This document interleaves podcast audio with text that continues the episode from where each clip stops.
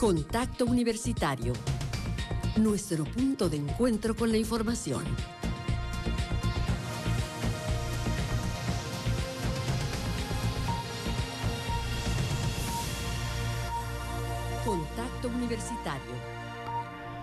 Buenas tardes, amigas y amigos de Radio Universidad. Es un gusto darles la bienvenida, saludarles como cada tarde, de lunes a viernes en punto de las 2. Ponemos al aire este espacio informativo para compartirle lo más destacado que ocurre en la Universidad Autónoma de Yucatán y también pendientes de lo que va ocurriendo en otros ámbitos.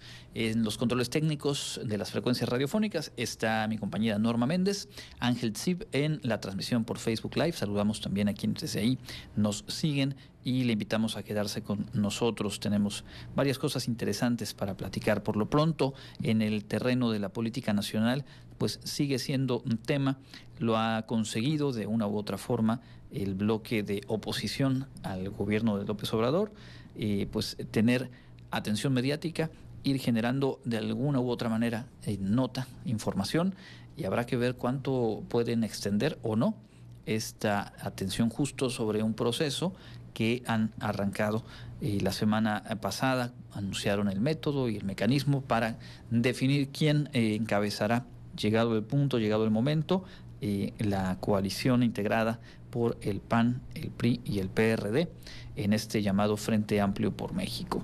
Ahora mismo, ayer y hoy se han estado llevando a cabo los registros de quienes aspiran, quienes se suman a este mecanismo, esta contienda, y hoy temprano, Enrique de la Madrid acudió para completar su registro.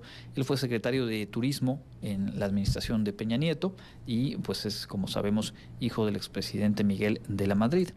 Ahí en su em, registro reconoció el trabajo de la gente del campo, así como a maestros, médicos y eh, personal de salud. Dijo que es posible tener un México mejor, en donde todos puedan trabajar y tengan oportunidades y así pues echó a andar su recorrido por esta contienda eh, de pre-precandidatura, podría decirse. Por su parte, el exsecretario general de la OCDE, la Organización para la Cooperación y el Desarrollo Económicos, José Ángel Gurría, también exfuncionario de eh, gobiernos eh, federales, declinó participar.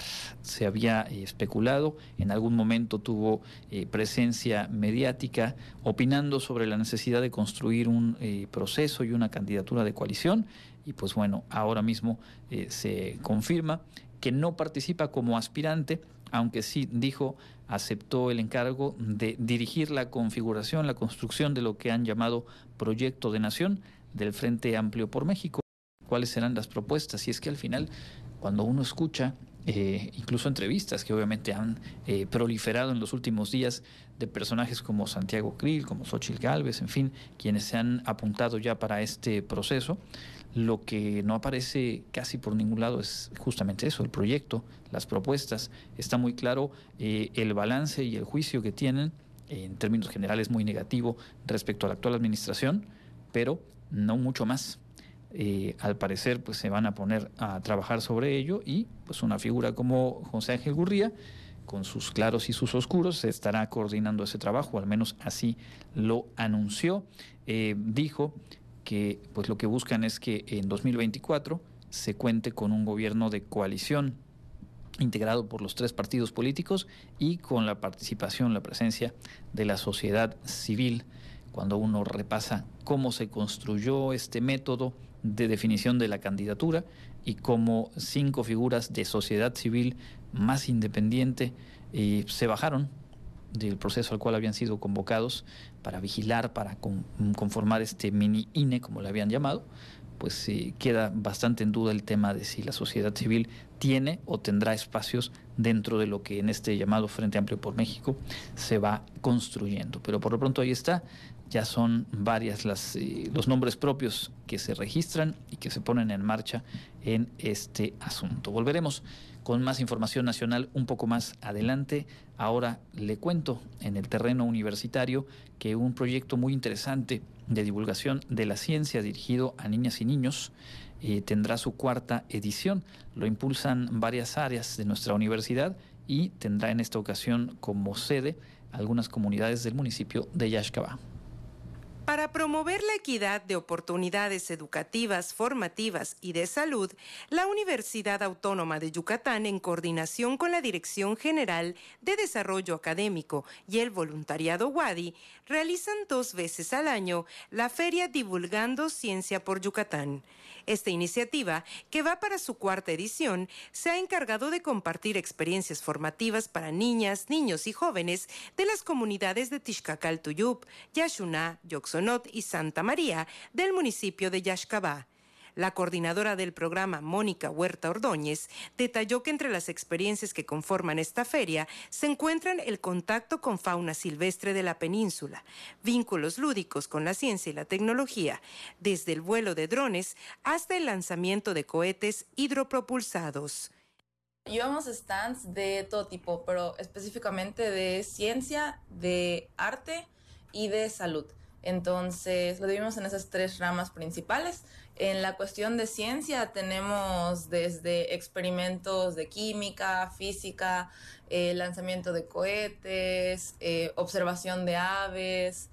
Ahorita igual nos están acompañando diferentes organizaciones científicas, entonces vamos a tener animales en exposición como serpientes para que los niños vean que no son peligrosas, etcétera.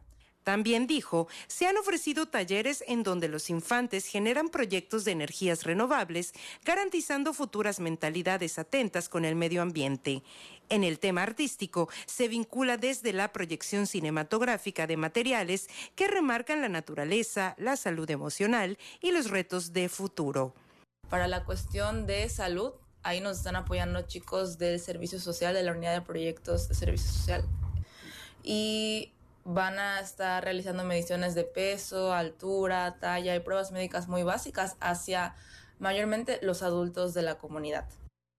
Por último, recordó que este sábado 8 de julio se realizará la cuarta edición de la feria Divulgando Ciencia por Yucatán en Tixcacal Tuyub y Santa María del municipio de Yaxcabá, en donde las niñas y niños podrán conocer a través de actividades lúdicas y didácticas la ciencia que existe a nuestro alrededor. Para Contacto Universitario, Clarisa Carrillo.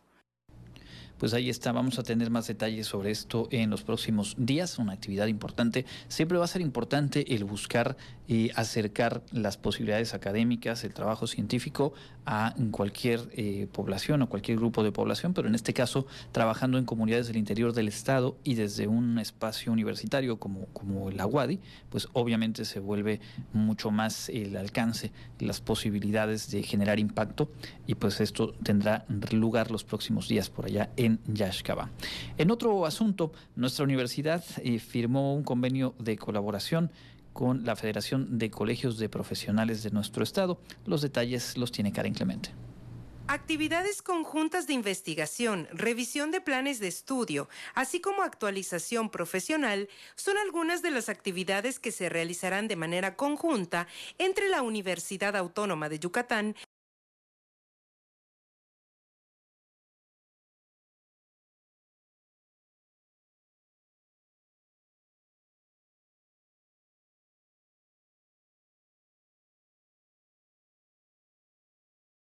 Ante el evento realizado en el exsalón de consejo del Centro Cultural Universitario, la presidenta del Consejo Directivo de la FEDECOL, Patricia Gilí López, calificó como histórica esta signa, pues después de varios años se pudo realizar de nuevo. Este convenio es un valioso e insustituible instrumento, tanto para el fortalecimiento de las relaciones entre las partes firmantes, como también para todos los profesionales y estudiantados que lo conforman.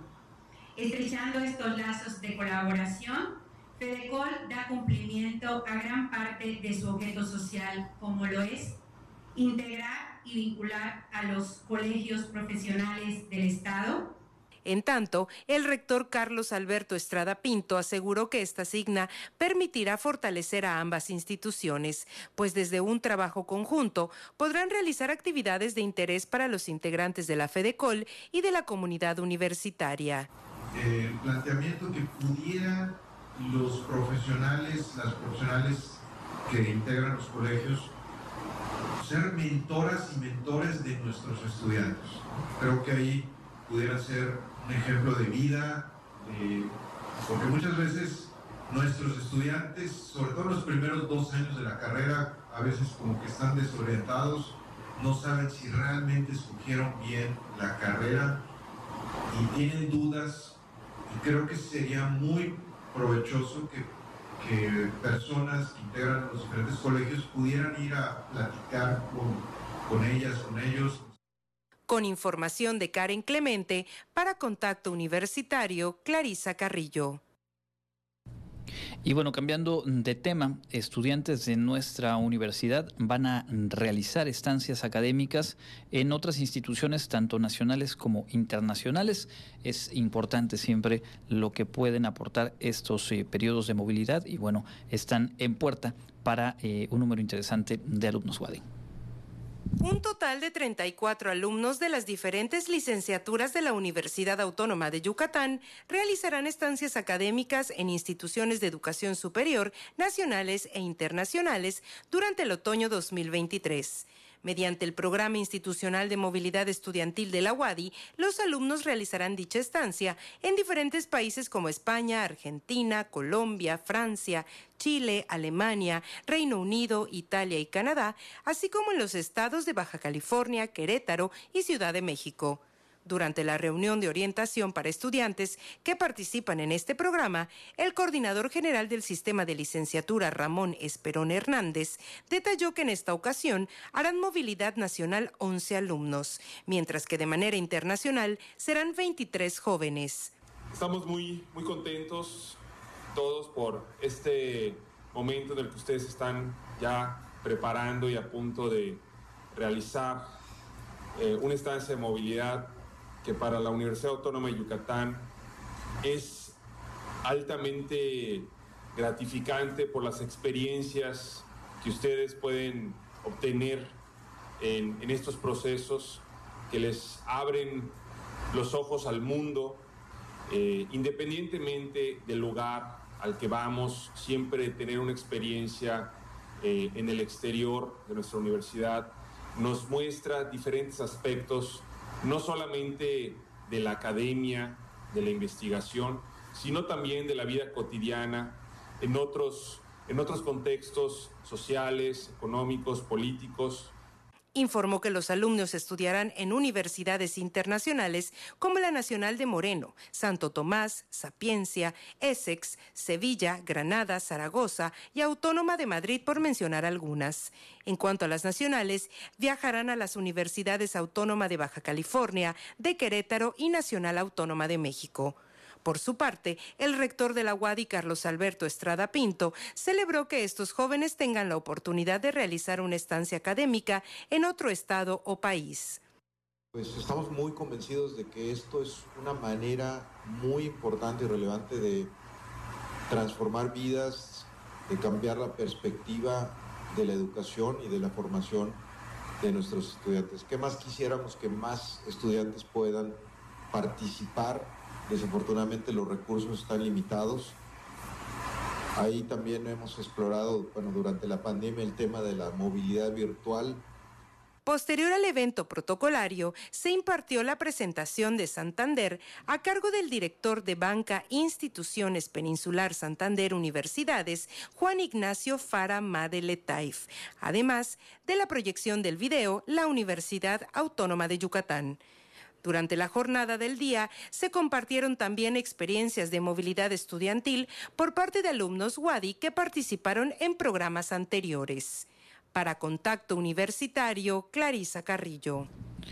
Pues todo el éxito para este grupo de 34 estudiantes de nuestra universidad en estas próximas experiencias de movilidad. Vamos a tener mañana a una nota que también Clarisa está preparando, donde pudo platicar con algunas, algunos de ellos precisamente para conocer sus sensaciones y las expectativas con las que se acercan ya a la fecha de viajar. En otros eh, temas, ah, en la unidad multidisciplinaria Tizimín de la UADI se realizó la primera jornada de protección civil. La unidad multidisciplinaria Tizimín de la Guadi realizó la primera jornada de protección civil con el objetivo de salvaguardar la integridad física de trabajadores y estudiantes, así como las instalaciones, bienes e información de la institución ante la amenaza de un fenómeno meteorológico extremo. La Coordinadora General de Protección Civil de la Guadi, Ligia Herrera Correa, informó que estudiantes, académicos, administrativos y manuales, así como autoridades municipales e instituciones de educación superior y media superior, recibieron diferentes estrategias orientadas a la capacitación y fomento de una cultura de protección civil. La intención fue por la, la situación de la temporada de huracanes, ¿no? pues ir creando esta sensibilización sobre la importancia de la prevención. Entonces, manejaron temas sobre eh, cómo atender en caso de emergencia ante una tormenta tropical o un ciclón, también en cuanto a las medidas que toda institución debe tener sobre protección civil señaló que la UADI mantiene estrecha comunicación y trabajo colaborativo con diferentes instituciones como el Consejo Estatal de Protección Civil y el Gobierno del Estado. Por otro lado, Ligia Herrera dio a conocer que se impartirán más talleres a las diferentes instituciones con el objetivo de determinar y conocer los protocolos de seguridad y las acciones que se deben implementar antes, durante y después de un ciclón en caso de que se presentara. De hecho, esa es la intención, o sea, estas actividades tienen el propósito de que se puedan ir pidiendo que haya una continuidad porque tratamos de sensibilizar a nuestra comunidad y prepararnos para para recibir en caso dado pues alguna tormenta o algún ciclo. Cabe señalar que en caso de un huracán se mantienen avisos e información pertinente a la comunidad universitaria y sociedad en general a través de su página www.ciafeme.wadi.mx. Para contacto universitario, Jensi Martínez. Y aprovechamos para enviar un saludo a la gente que nos escucha allá en el oriente del estado a través del 94.5 FM y de manera especial a quienes forman parte de la comunidad de la unidad multidisciplinaria Tizimín, estudiantes, profesoras, profesores y por supuesto también eh, trabajadores administrativos y manuales. Muchos saludos. Y antes de cerrar este bloque de información universitaria, la Coordinación General de Servicios de Salud de la UADI eh, nos puso al alcance una serie de recomendaciones para eh, cuidar nuestra piel ante la posibilidad de quemaduras de sol. Estos días ha estado nublado y lluvioso, pero sabemos que se acercan las vacaciones de verano y que para muchas y muchos será justo oportunidad de exponerse de manera más prolongada al sol. Hay medidas preventivas y también obviamente algunas recomendaciones cuando ya se lleguen a presentar quemaduras por el sol. La Coordinación General de Servicios de Salud de la UADI brinda recomendaciones por si existen quemaduras de sol. Después de que la quemadura se haya enfriado un poco, aplicar una crema hidratante que contenga aloe vera.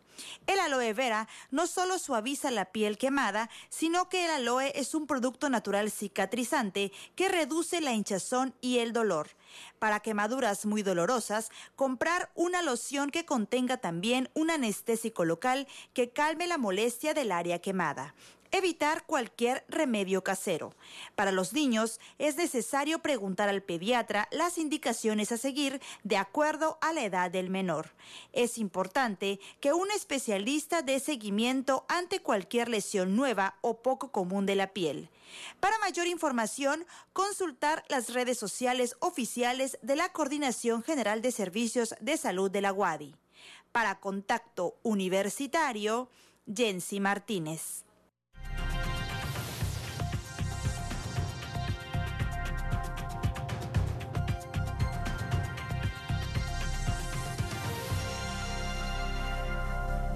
Continuamos en contacto universitario a través de Radio Universidad y también saludamos a quienes se suman a este espacio de entrevista desde las plataformas digitales de la Universidad Autónoma de Yucatán.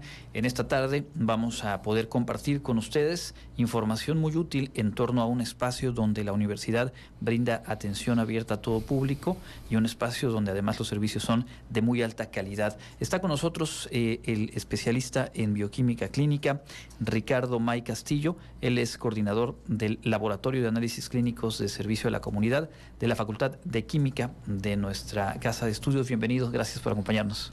Hola, muy buenas tardes. Gracias por primero por la invitación y bueno, la oportunidad en este espacio para poder platicar un poquito acerca de estos temas eh, interesantes. ¿no? En este caso, pues acerca del laboratorio de la Facultad de Química que ofrece servicios de análisis clínicos no solamente a los derechohabientes, sino también a la comunidad en general. Es, es, muy importante puntualizarlo porque son como, como las certificaciones por las cuales atraviesa, dan cuenta de ellos, son servicios de muy alta calidad, pero además a precios muy competitivos, precios accesibles, finalmente es parte también de la responsabilidad social de nuestra universidad. Vamos por lo básico, si te parece bien, Ricardo. ¿En dónde se encuentra ubicado este laboratorio? Entiendo que haya también un módulo de toma de muestras para que la gente que nos escucha vaya eh, armando, digamos, el mapa. Sí, bueno, nosotros tenemos eh, como edificio principal el que se encuentra en la inalámbrica y también tenemos un módulo de atención, eh, lo que antes era la Facultad de Educación, que ahora es el, el Centro de Idiomas eh, de, de Lenguas, y justamente ahí a la entrada, a mano izquierda, está el módulo donde también prestamos atención. Básicamente hacemos los mismos, eh, ofrecemos los mismos servicios de alguna manera, la toma de muestra, la entrega de resultados, solo que ahí pues tenemos un horario, ¿no? Que es importante mencionar lo que es de 7 de la mañana a 3 de la tarde. En el caso de la inalámbrica, ahí tenemos dos horarios, uno de atención, toma de muestras, eh, que va de 7 de la mañana a 11 de la mañana y la entrega de resultados o cualquier duda que ustedes tengan, que desean, que deseen visitarnos, pues estamos ahí de 7 de la mañana a, a 7 de la tarde. Correcto, entonces digamos como la, base principal ahí en la Facultad de Química, que por si alguien no tiene nota, hace ya algún tiempo que está en el espacio de la inalámbrica, ahí eh, es cerca de, de, la unidad deportiva y bueno, toda esta zona, en, el Paseo de las Fuentes. Y en el caso del módulo del Centro Institucional de Lenguas, por las mañanas las tomas de muestra y también entiendo la posibilidad de recoger ahí resultados. Sí, eh, tenemos dos vertientes, en este caso puede, uno, el mismo usuario puede ir personalmente de manera presencial o ahora ya tenemos el servicio de entrega de resultados vía redes sociales, por ah, ejemplo excelente. como WhatsApp, uh -huh. correo electrónico, esto ya queda pues a decisión del usuario, ¿no? Nosotros eh, derivado de esta recertificación hemos estado implementando nuevas herramientas, nuevos recursos que nos permiten ahora pues agilizar un poquito los servicios, no entendiendo que ahora pues eh, bueno la situación, el entorno como tal es un poquito demandante y obviamente pues eso ya queda a criterio del usuario, ¿no? El hecho de decidir, bueno, yo quiero venir físicamente, quiero acudir físicamente o prefiero la otra opción que es un poquito más cómoda uh -huh. en el caso de recibir el resultado a través de, en este caso, de, de WhatsApp. Correcto. Ahora bien, eh, quiénes participan, más o menos cuántas personas y de qué perfiles, en el trabajo de, de, laboratorio. Finalmente, sabemos que tratándose de un espacio universitario, también da la oportunidad de ser un espacio de aprendizaje, siempre acompañado, siempre supervisado, coordinado por profesionales y por académicos. Sí, efectivamente. Nosotros tenemos eh, dentro de la planta el personal, eh, tenemos a profesores de carrera, la, bueno, casi todos tenemos eh, en este caso un posgrado, maestría, maestría maestrías, especialidades, todos tenemos una licenciatura. Igualmente, aparte de dar el servicio en el laboratorio clínico, también este, damos clases por las tardes. Tenemos a personal administrativo y manual que se encarga de hacer o dar servicio en recepción, un auxiliar de laboratorio, y por supuesto los alumnos que son la parte de alguna manera que también resulta beneficiada precisamente de esta certificación o recertificación porque bueno, a nivel internacional mundial, pues eh, digamos que el movimiento de la certificación de los laboratorios clínicos es algo que ya viene siendo de manera obligatoria. Entonces ellos salen eh, muy bien preparados en cuanto a los procesos, los, los procedimientos que nosotros desarrollamos en el laboratorio clínico y bueno, mencionar igual que es, es bastante importante el hecho de que nosotros contamos con la tecnología eh, que está a la vanguardia. No todos nuestros equipos son completamente automatizados, están completamente interfazados y que bueno, eso también les beneficia mucho a ellos, no solamente al usuario como tal, también a, los médicos, pero a los alumnos en sí les brinda precisamente esa parte académica de desarrollo que necesitan cuando ellos salgan para trabajar ya sea en una institución pública o privada. Claro, finalmente se trata de completar procesos formativos en donde este escenario de aprendizaje eh, les da todas las opciones para estar a la vanguardia, para trabajar bajo estos eh, protocolos y estos sistemas de gestión de calidad, como se lo van a encontrar justamente una vez eh, pues yendo hacia el ámbito laboral. Has referido ya a esta recertificación. Cuéntanos, por favor, cuáles son los procesos, cada cuánto tiempo se van dando estas evaluaciones y particularmente, bueno, el resultado más reciente que entiendo fue en abril de, este año, obteniendo una recertificación en ISO 9001-2015. Sí, nosotros este, estamos, el, bueno, el laboratorio en sí está certificado desde el 2008 y en el 2015 pues se hizo una actualización a, a, la norma. Ahora estamos certificados bajo la ISO 9001 2015.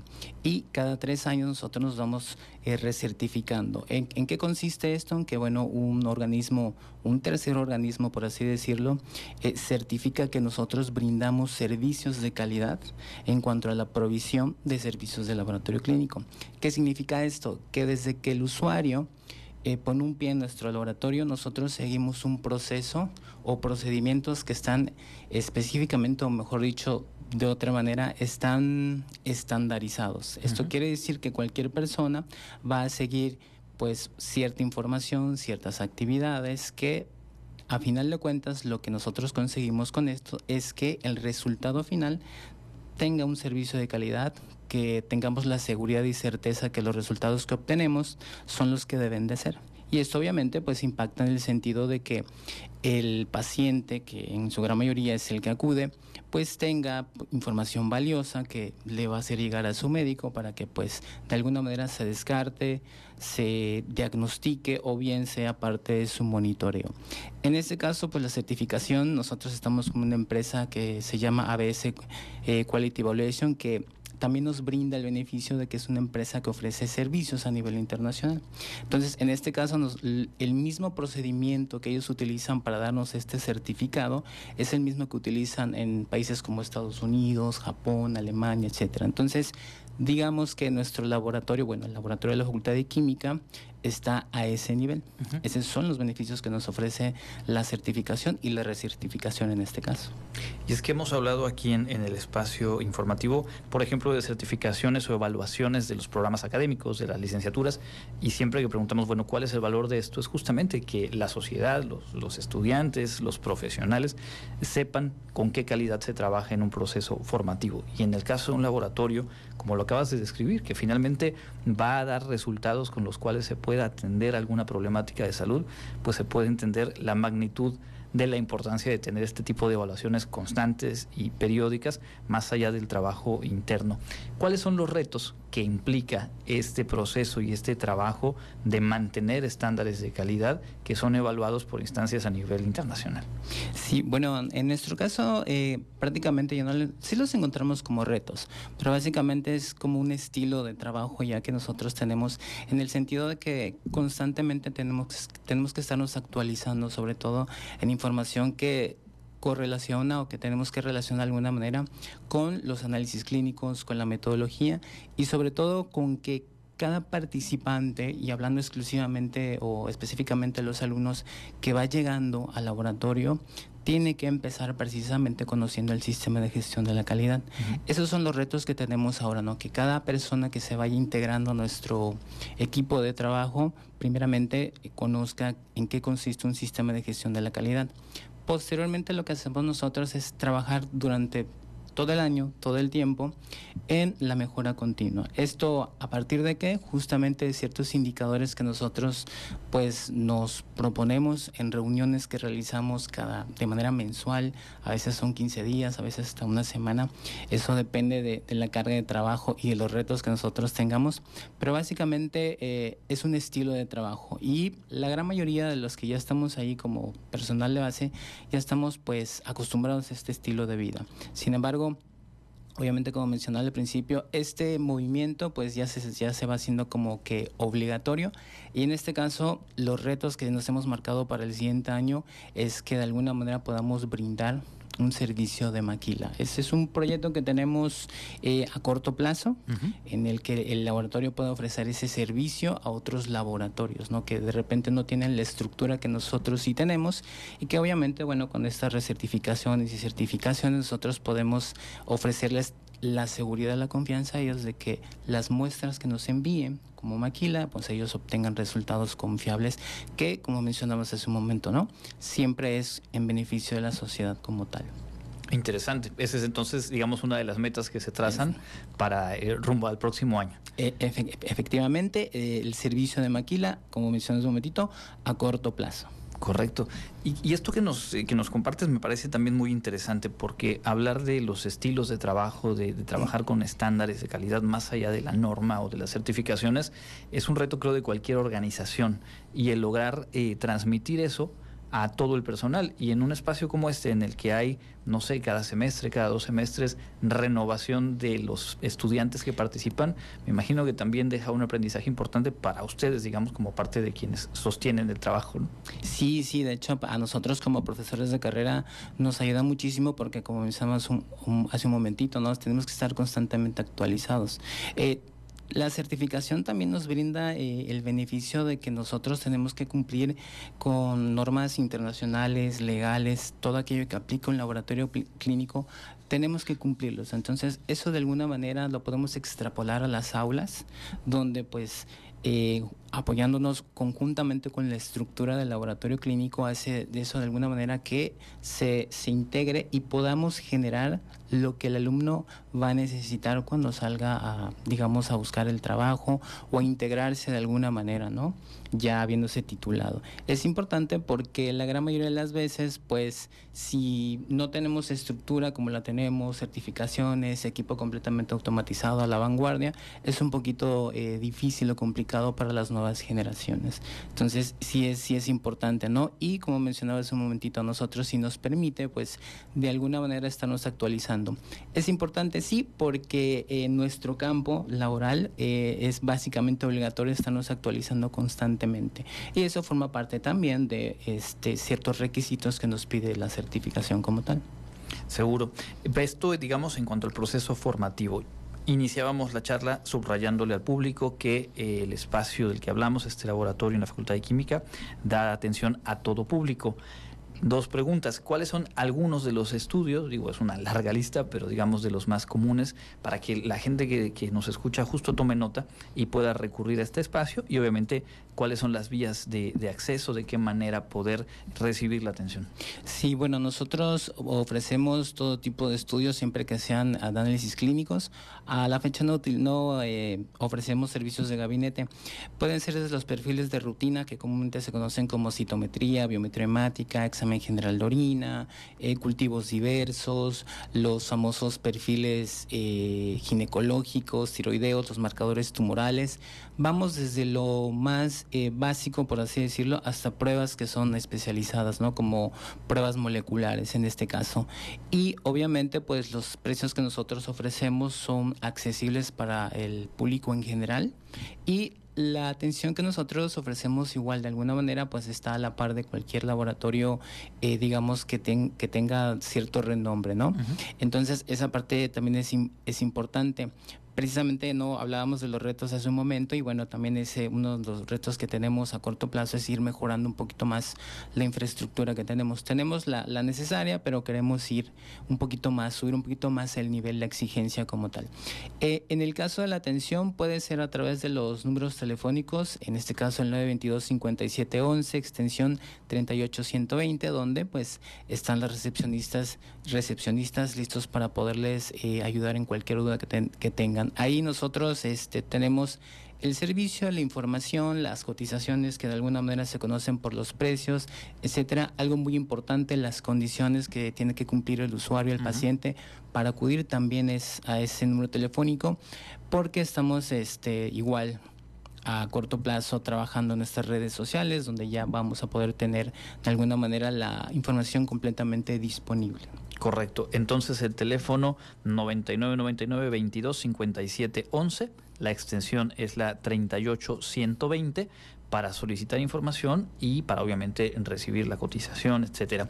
El horario de atención ya lo decíamos, de 7 de la mañana a 7 de la noche en el caso de, la instalación inalámbrica, ahí en la facultad, y en el módulo del Centro Institucional de Lenguas, de las 7 de la mañana 3 de la tarde. Así es. En ambos espacios, público en general o usuarios WADI. En ambos espacios, derechohabientes y público en general. Así Perfecto. ¿Hay algo más que quieras agregar que no hayamos eh, tocado hasta ahora? Pues eh, si alguien quiere hacer eh, uso de estos servicios, sobre todo el público en general, tenga la confianza, la plena certeza de que todos los procesos que nosotros realizamos en, nuestro laboratorio clínico están certificados y que de alguna manera pues pueden confiar en ellos, en los resultados que nosotros emitimos. Vuelvo a repetir, me parece que es importante, bueno, todos los que trabajamos en este laboratorio tenemos la preparación adecuada y bueno, en este caso pues tenemos toda la infraestructura necesaria, equipos automatizados, tecnología, eh, interfaces, etcétera, todo lo que se necesita para poder brindar un resultado confiable. Dos preguntas nada más para, para completar la información puntual. ¿Estos horarios de atención de lunes a viernes? Sí, efectivamente, es de lunes a viernes, eh, los fines de semana no laboramos, pero eh, algo bien importante que igual eh, se me pasaba mencionarlo, es que nosotros, eh, salvo los días que son feriados para la universidad, nosotros eh, no tenemos periodos vacacionales. Esa segunda pregunta, sí. Eh, nosotros trabajamos todo el año, en la pandemia nunca cerramos, siempre brindamos atención y así estamos todo el año, salvo los días que son feriados y son obligatorios para la universidad. Eso quiere decir que, bueno, los periodos oficiales de vacaciones nosotros estamos brindando atención de 7 a, 3, a 7 de la tarde. Perfecto, pues ahí está entonces, reitero el número telefónico 9999 2257 11, la extensión 38120, también pueden visitar la página web de la facultad química.wadi.mx y bueno, llegar a la información justo de este laboratorio. Pues muchísimas gracias por, por la información, estoy seguro que va a ser muy oportuno para quienes nos están escuchando. Al contrario, muchas gracias por la invitación. Platicamos con Ricardo May Castillo, él es el coordinador del Laboratorio de Análisis Clínicos de Servicio a la comunidad de la Facultad de Química de nuestra universidad. Momento de hacer una pausa, tenemos mucha más información al volver.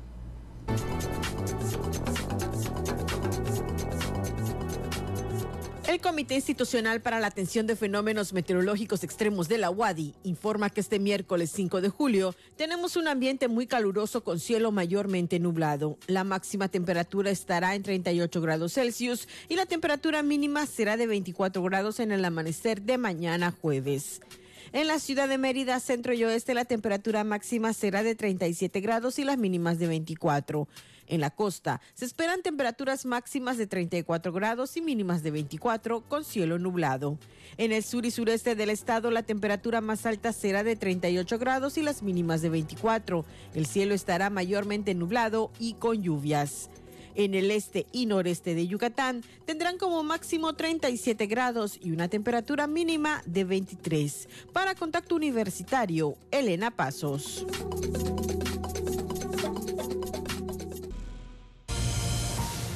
Entra en contacto 9999 24 92 14 y WhatsApp 9999 00 Estamos de vuelta en contacto universitario, son las 14 horas con 39 minutos y en este segundo bloque tendremos un poco más adelante información acerca de un proyecto de verano para la próxima semana en la Facultad de Educación y que está muy interesante porque tiene que ver con una problemática que es común a muchas y muchos padres de familia a estas fechas, que tiene que ver con el periodo vacacional de las y los niños respecto a el periodo laboral y los horarios. Así que bueno, en un momentito más le vamos a dar información sobre este proyecto de verano Hormiguitas allá en la Facultad de Educación y también por supuesto tendremos la información internacional. Antes de ello, le comento que la Secretaría de la Defensa Nacional solicitó al Instituto Mexicano de la Propiedad Industrial registrar la marca y logotipo de la ahora llamada o propuesta aerolínea Maya Ese podría ser el nombre que lleve la aerolínea que se ha hablado, que se ha anunciado desde hace ya varios meses, que por cierto, recordar, se hizo público eh, y, digamos salió a la luz a partir de la publicación de las filtraciones de este eh, grupo de hackers denominado Guacamaya en torno a una gran cantidad de correos electrónicos, información de la Secretaría de la Defensa Nacional. Ahí salió a relucir que se trabajaba en la construcción, en los análisis necesarios para echar a andar una empresa aeronáutica operada de, desde la propia Sedena. Esto se confirmó y a lo largo de los últimos meses se ha hablado en diferentes momentos, la semana pasada, la más reciente, de la posibilidad o de la propuesta desde el gobierno federal de adquirir, de comprar los derechos y la marca de Mexicana de Aviación para que esa fuera la marca y esa fuera, digamos, eh, la manera con la cual se reconozca este proyecto. No obstante, es una marca, la mexicana, que está en conflicto, al igual que todo el tema laboral del momento en el cual se, se, extinguió esta empresa y por lo tanto no ha habido el avance, no se ha concretado esta adquisición. Ante ello, según dijo hoy el presidente de la República, pues se tomaron acciones en el sentido de registrar y avanzar en este tema de la aerolínea Maya. El Grupo Aeroportuario Ferroviario de Servicios Auxiliares y Conexiones Olmeca Maya Mexica, SADCB, es la empresa a cargo de la Sedena que tiene a su cargo, entre otras cosas, la operación del tren Maya, o tendrá a su cargo. Bueno, pues es la misma empresa que hizo esta solicitud ante el INPI, ante el asunto de la propiedad intelectual. Hoy en eh, Palacio, como les decía, el presidente dijo que este fin de semana tendrá una reunión, por cierto, aquí en Mérida, al menos así lo dijo, aquí en Mérida, Yucatán, junto con la secretaria de Gobernación, Luisa María Alcalde, y con el secretario de la Secretaría de Infraestructura, titular, perdón, de la Secretaría de Infraestructura, Comunicaciones y Transportes, Jorge Nuño Lara, para analizar este tema y tomar una decisión. Si se sigue empujando la posible compra de la marca mexicana de aviación para que esa sea la marca de la aerolínea ahora operada por la Sedena o bien descartar esa posibilidad de compra y seguir avanzando con el tema de Aerolínea Maya. Por lo pronto, así el asunto eh, va y va en serio el tema de que la Sedena eche a andar o a volar, mejor dicho, una línea aérea para dar servicio comercial. Vamos a escuchar a continuación lo más destacado de la información local en esta tarde de miércoles aquí en Contacto Universitario.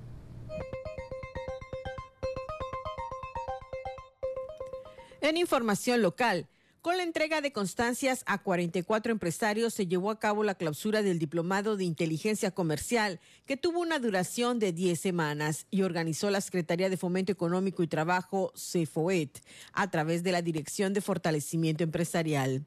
Este diplomado tuvo como objetivo distinguir los diferentes modelos de negocios que existen para el desarrollo de una idea, entender los esquemas de monetización, financiamiento y flujos para un negocio, conocer los diferentes mecanismos de venta de un servicio o de una idea, desarrollar elementos de empatía, análisis y juicio para decidir si una idea tiene posibilidades de mercado y construir con el empresario una ruta de crecimiento, evolución y desarrollo. En una ceremonia realizada en el auditorio LAMNA de dicha dependencia, el subsecretario de Inversión, Desarrollo Económico y Financiamientos, Gerardo Díaz de Zavala, hizo una invitación a mantenerse cerca de las direcciones de fortalecimiento empresarial y de comercio de la CEFOET, donde siempre encontrarán las puertas abiertas para potencializar sus procesos de acuerdo a las necesidades y el crecimiento de sus empresas. El delegado del gobierno federal en Yucatán, Joaquín Díaz Mena, dio a conocer que a partir de este 4 de julio se inició la jornada de pago del bimestre julio-agosto de las pensiones a los adultos mayores y personas con discapacidad, así como del programa para hijos de madres trabajadoras, a beneficiarios quienes cobran en mesas de atención y para quienes lo reciben mediante depósito bancario. Díaz Mena mencionó que para quienes cobran de manera bancarizada, como lo dio a conocer la secretaria del Bienestar Ariana Montiel Reyes, se realizarán los depósitos de acuerdo con la letra del primer apellido de los beneficiarios, iniciando este 4 de julio y concluyendo el próximo 17. Las personas que cobran en mesas de pago podrán acudir a las mesas de atención que se instalarán desde este 4 de julio en diversos municipios, los cuales estarán realizando esta labor hasta el próximo 31 de julio.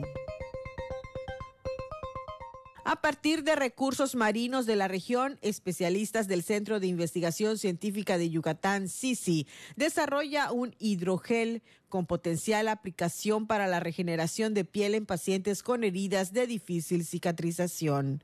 Lo anterior lo dio a conocer la investigadora de la Unidad de Materiales del CICI, doctora Nayeli Rodríguez Fuentes, quien detalló que esta tecnología se trabaja en el centro desde aproximadamente siete años, lo cual ha rendido resultados positivos en la regeneración de piel en la fase de experimentación en laboratorio. Explicó que este hidrogel funciona gracias a los biandamios construidos a partir de biopolímeros extraídos de una especie de medusa endémica de la península de Yucatán. Precisó que las medusas utilizadas tienen un tratamiento especial y de caracterización en laboratorio que permite utilizar sus biopolímeros. Finalmente, la científica adscrita al CICI comentó que al concluir esta primera etapa de experimentación en laboratorio, se iniciará la fase de experimentación en animales a fin de estudiar su seguridad y efectividad en un organismo vivo. Posteriormente, la fase clínica en la que se aplicará el tratamiento a pacientes humanos. En tanto, ya estamos trabajando en obtener la patente de esta tecnología para que eventualmente pueda transferirse a la industria farmacéutica. Para Contacto Universitario, Elena Pasos.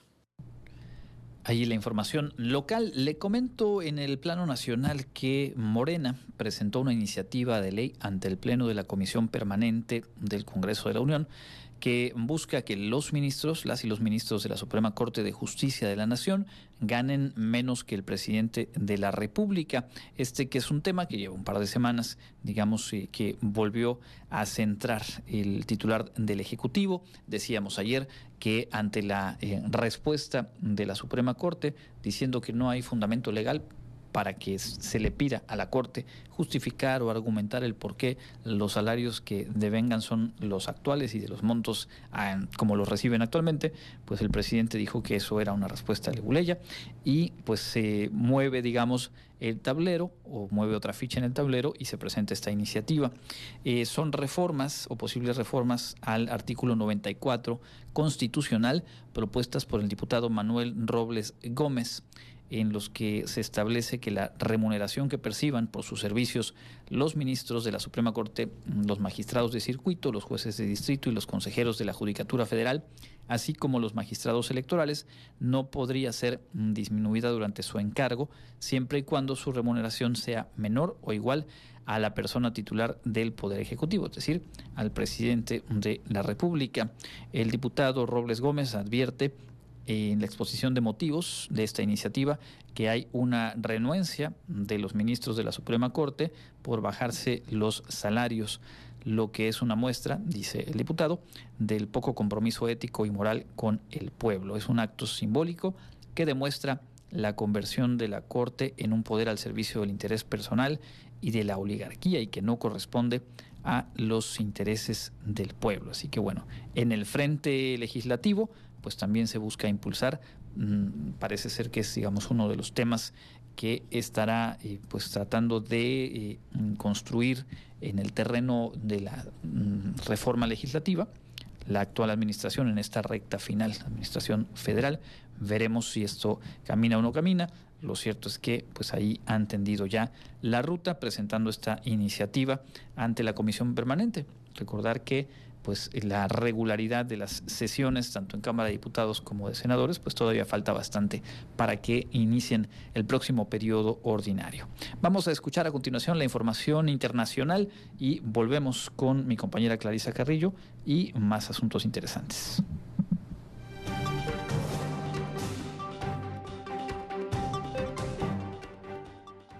En el ámbito internacional, el talibán decidió prohibir los salones de belleza para mujeres en Afganistán, informó el gobierno por medio de Mohammad Siddiq, vocero del Ministerio de Virtud y Vicio, quien señaló que es una orden del líder supremo talibán Ibaltullah Akhundzada se trata de la más reciente restricción a los derechos y libertades de las mujeres y niñas afganas, después de las determinaciones para vetar su educación superior, su presencia en espacios públicos y las apartaron de la mayoría de los trabajos. Además, han prohibido el acceso de ellas en espacios públicos como parques y gimnasios y han reprimido la libertad de prensa. En una carta que tiene fecha del 24 de junio de este 2023, el ministerio enfatizó que la prohibición afecta a la capital Kabul, además de todas las provincias, brindándole a los salones de belleza de toda la nación el periodo de un mes para detener por completo sus actividades.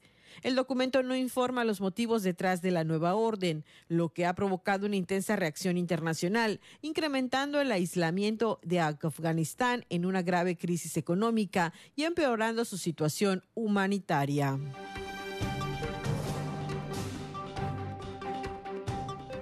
La ONU dijo que continuará con sus esfuerzos para que Rusia acepte extender el acuerdo que permite la exportación de cereales de Ucrania a los mercados internacionales, aunque reconoció que hay problemas que resolver en relación con la exportación de alimentos y fertilizantes rusos, una cuestión que forma parte del pacto. Por su parte, el gobierno ruso dijo que no había razón para extender el acuerdo que vence el próximo día 17, porque no se han solucionado los problemas para sus propias exportaciones, aunque el portavoz del Kremlin suavizó esos comentarios señalando que Occidente todavía tiene algunos días para resolver esas trabas.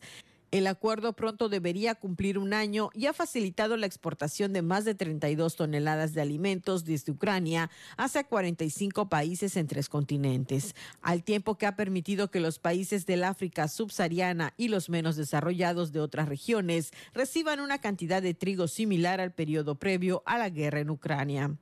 Las exigencias de Rusia para considerar esta propuesta consisten en la reconexión de su banco agrícola al sistema bancario internacional, el levantamiento de sanciones a repuestos para su maquinaria agrícola, el desbloqueo de la logística y seguros de transporte, el descongelamiento de activos y la reanudación de la tubería de amoníaco que explotó el 5 de junio.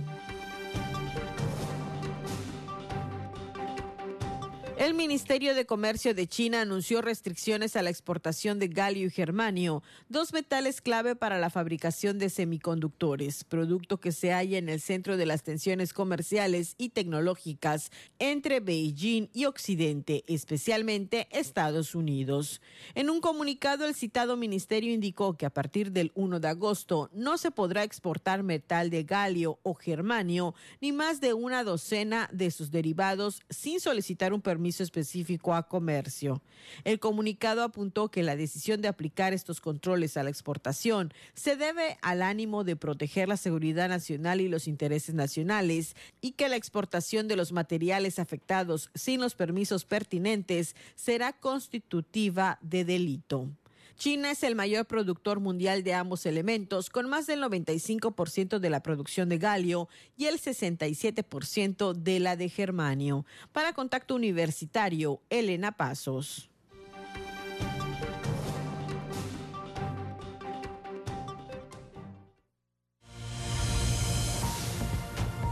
Sigue en contacto. Búscanos en Spotify y otras plataformas de podcast como Contacto Universitario Wadi. Continuamos en contacto universitario y ya está aquí con nosotros Clarisa Carrillo, como les decía al inicio del programa, y tenemos información útil para la comunidad de trabajadoras, trabajadores en el campus de ciencias sociales, porque eh, pues hay una eh, actividad a la cual todavía pueden registrar a hijas, hijos, sobrinos, nietos, parientes en un rango de edad que ahora nos va a describir. Clarisa, bienvenida, cuéntanos por favor. Muy buenas tardes Andrés, a ti y a todo tu auditorio. Es correcto, el campus de Ciencias Sociales, Económico, Administrativas y Humanidades de nuestra universidad pues pone a disposición de todas y todos ustedes el verano Hormiguitas Felices. Hormiguitas Felices se va a llevar a cabo del 10 al 14 de julio, es decir, la próxima semana, y tienen hasta el, el día 7 de julio, este viernes, para inscribirse. Como tú comentabas, es correcto, pueden participar hijos, nietos, sobrinos, eh, primos, hermanitos, mientras sean pues eh, de trabajadores que estén laborando actualmente en el campus de ciencias sociales, es decir, todas las facultades que tenemos ahí, que es antropología, economía, eh, este, perdón, matemáticas, derecho, me fui, me fui al de ingenierías, este, mm, eh, psicología, educación, todos estos, ¿no? Bueno, vamos a comentar un poquito. Este, este curso de verano, Hormiguitas Felices, pues es para niños de 6 a 12 años es el, el, rango que manejan ahorita y es la primera edición de este, de este curso Hormiguitas Felices. Eh, ahora, que esto es del 10 al 12 de 14 de julio, como les comentaba, en un horario de 9 a 12.30 horas. Será en la Facultad de Educación, que obviamente se encuentra en este campus, que está en, en el kilómetro 1 de la carretera Mérida-Tisimin. Ahora, platicamos con la maestra Miriam Capcanul, quien es coordinadora de educación continua de la Facultad de Educación, y ella nos platica qué es y cómo nace Hormiguitas Felices. Vamos a escucharla. Hormiguitas Felices es un verano, curso de verano que es ofertado justamente para, para personal que está aquí en el campus de Ciencias Sociales, eh, dirigido a, a los niños, a los que son parte también de de Wari, jaguarcitos, ¿no? Y el objetivo también es fomentar los valores y pues habilidades de vida a través de ciertas actividades integrales en áreas lúdico-recreativas, físicas y artísticas, ¿no? Para los niños. Es un curso que de verano el que vamos a estar eh, trabajando de 9 de la mañana a 12 y media del día en donde cada día de la semana va a tener como una temática en la que los niños van a tener diversas experiencias de aprendizaje. Escuchábamos a la maestra Miriam Cap Canul, ella es coordinadora de educación continua en la Facultad de Educación, que es justamente el espacio que será sede de este eh, verano Hormiguitas Felices del que nos estaba contando Clarisa y que reiterar está abierto para niñas y niños de entre 6 y 12 años de edad que tengan algún vínculo eh, de parentesco con trabajadoras o trabajadores, no solo de la Facultad de Educación, sino de, las facultades que están en el campus de Ciencias Sociales. Y hay que decirlo, son esta y la semana próxima fechas que nos ponen por ahí en predicamentos a padres y madres de familia trabajadores porque termina el periodo escolar. Pero todavía trabajan los papás. Y hay trabajo en el caso Wadi todavía la, la, próxima semana y por ello es una muy, muy buena iniciativa. Que me decías, Clarisa, recordabas de tu tierna infancia haber participado en algo similar. Exactamente. Que muchas y muchos seguramente recordarán jaguarcitos. Que de hecho justamente lo dijo ella en el, en el, en el audio. También, dijo, también Ángel sí, mira, nos está diciendo también. Sí, o sea, nosotros somos veteranos de esa época. Estudiamos los jaguarcitos, yo lo recuerdo muy claramente y justamente la maestra Miriam lo decía, los jaguarcitos de, de la universidad, que bueno, lamentablemente ya no, no contamos con este programa, pero se están implementando, ya nos comenta este Hormiguitas Felices como primera ocasión para ver qué tal, cómo responden los los trabajadores y si pueden, por supuesto que se va a seguir continuando todos los veranos que, haya esta particularidad que comentas, ¿no, Andrés? Ahora, las actividades que se van a realizar en, durante este, esta semana, por ejemplo, hay actividades recreativas, de expresión corporal, cuentacuentos y muchísimas más que los niños van a tener y que como escuchábamos en el audio, eh, de lunes a viernes cada día van a tener un tema en específico. Eh, vamos a escuchar de nueva cuenta a la maestra maestra Miriam Capcanul, quien nos cuenta cómo, cómo se dividen estos días y qué van a ver lunes, martes, miércoles, jueves y viernes los chicos por ejemplo, los días lunes en el aspecto de educación ambiental son actividades, actividades dirigidas a los niños con respecto a este punto. Los días martes enfocado en ciencias, pero también en emociones, actividades relacionadas con emociones. El miércoles es más para artes y la expresión oral. Los días jueves para activación física, actividades físicas que requieran de que los niños puedan ponerse en práctica ciertas dinámicas, actividades en donde puedan ejercitarse y hacer algunas actividades. Y el día viernes como último día es una actividad más integral en donde se va, se tiene contemplado realizar una feria integral con los niños en donde los tres grupos que se quieren conformar puedan tener la experiencia de una feria y experiencias en las que puedan interaccionar entre los diversos niños que vengan. Ahí está entonces la información. ¿Cómo entonces hacer para aprovechar esta opción que, como nos decías, cierra registros pasado mañana? Este viernes, así es. Eh, eh, agregar un poquito más a lo que dijo la maestra. Se consideran, se van a considerar en esta ocasión tres grupos. Eh, el primero es con los más pequeños de primero a segundo año. El segundo, los niños de edad intermedia que son de tercero y cuarto año. Y los, el tercer grupo, los niños de quinto y sexto año. Por eso es la división de 6 a 12 años se consideran tres grupos y pues el cupo que se tiene pensado eh, son 60 alumnos. Si se inscriben más, bienvenidos, ¿no? O sea, el, cupo mínimo son 60 alumnos. Ahora, eh, pues incluye todos los materiales, eh, con la inversión es de 800 pesos, pero incluye todos los materiales y repito, el horario sería de lunes a viernes de 9 a 12 horas en las instalaciones de la Facultad de Educación. Ahora, para ver cómo contactarse, cómo inscribirse, pueden acceder al correo electrónico que es educontinua.fedu.wadi.mx o también en el Facebook de nuestro rector Carlos Alberto Estrada Pinto van a encontrar el, flyer de este verano, Hormiguitas Felices, que no se pierde, está muy bonito y tenemos ahí en grande todo el verano y la hormiguita, ¿no? Ahí pueden entrar al post. Y ahí le damos clic y ya hay lo vi, no mientes. claro que no miento, está muy colorido, se ve enseguidita. Ahí le damos clic al formulario y el formulario lo tiene, es indispensable para inscribirse. Hay que llenarlo, que le piden los datos del tutor, eh, los datos del niño, niña que se vaya a inscribir. Eh, me imagino que el parentesco, eh, todos los datos en general, tanto del tutor como del niño.